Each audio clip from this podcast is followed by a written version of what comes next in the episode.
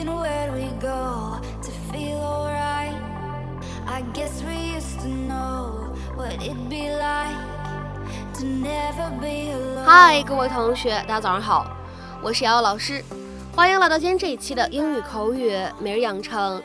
今天的话呢我们将会来学习的台词会有一些长它呢依旧是来自于绝望的主妇第二季第一集。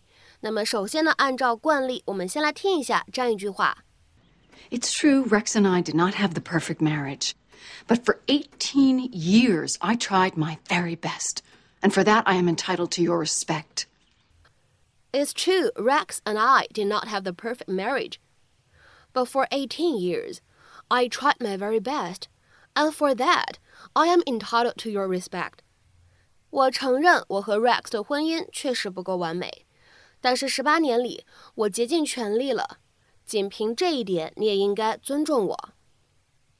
It's true, Rex and I did not have the perfect marriage, but for 18 years, I tried my very best. And for that, I am entitled to your respect.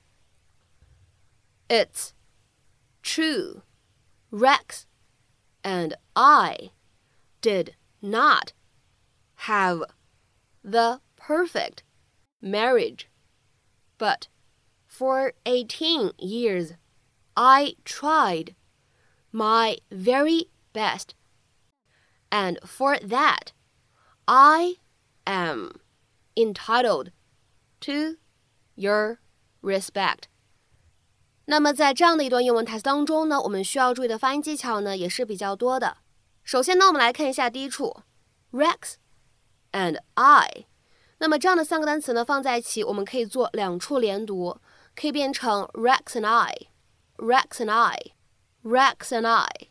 再来看一下第二处发音技巧，当 did not have 放在一起的时候呢，我们可以做两处不完全爆破的处理，所以呢，我们可以读成 did not have，did not have，did not have。再来看一下第三处发音技巧，当 perfect 和 marriage。放在一起的时候呢我们可以有一个不完全爆破的处理。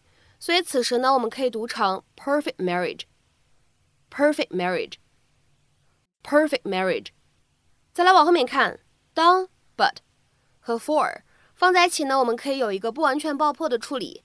所以呢此时我们可以读成 before before 再往后面看 tried my 放在一起呢会有一个典型的不完全爆破所以呢，此时我们可以读成 try my，try my。而 and for 放在一起呢，我们可以做一个不完全爆破的处理，我们呢可以读成 and for，and for，and for。下面呢，我们再来看一下最后这处发音技巧，am entitled to 这样的三个单词呢，我们放在一起，其实呢前两者可以做一个连读。而后两者呢，我们可以做一个失去爆破的处理。那么这样的三个单词，am entitled to 放在一起呢，我们可以读成 am entitled to，am entitled to，am entitled to. Mom, Grandma's leaving. All right, you have to talk to her. No, I don't. If you heard the things that she said to me. Look, I'm sure she was a real bitch. Okay, but she's family. So that makes her our bitch. Let her say goodbye to Dad. She went out of her way to be cruel to me. I don't want her at the funeral. Mom, if you don't let Grandma come, I will never forgive you. Did I ask for your help? You know Dad would want her there.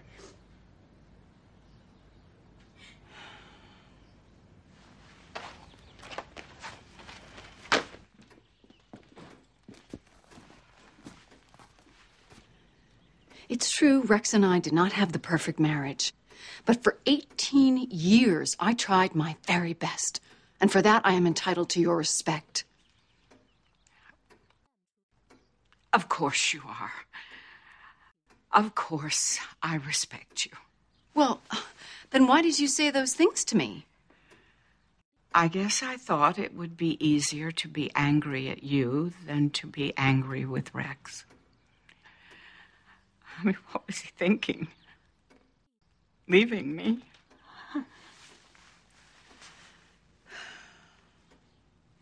do want you to come to the funeral. Oh. You don't know what that means to me, Bree.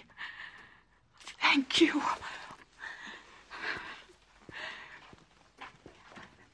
Someone should get my luggage. 那么今天节目当中呢，我们来学习一下这样一个短语，叫做 be entitled to something。be entitled to something。那么其实说到这样一个动词 entitle，我们呢可以使用 entitle somebody to something，或者呢 entitle somebody to do something 这样的结构呢来表示给某个人某个东西，或者说呢赋予某个人某个权利，让某个人呢能够做某件事情，有权利做某件事情这样的意思。To give someone the right to do or have something。那么下面呢我们来看几个例子。第一个，being unemployed entitles you to free medical treatment。失业的话，你就可以享受免费的医疗了。或者说呢，失业使你有权享受免费医疗，都是可以的一个意思。Being unemployed entitles you to free medical treatment。下面呢，我们再来看一下第二个例子。That pass entitles us to go backstage and meet the band。那张通行证使我们可以去到后台见到那支乐队。That pass entitles us to go backstage and meet the band。再比如说呢，我们来看一下这样一个例子：This ticket entitles you to go in and take a seat。这张票可以让你进去，还有一个座。This ticket entitles you to go in and take a seat。 下面呢，我们再来看一下这样一个例子：Good news! This coupon entitles you to save twenty percent on your entire purchase。好消息，这张优惠券能够给你整单八折优惠。Good news! This coupon entitles you to save twenty percent on your entire purchase。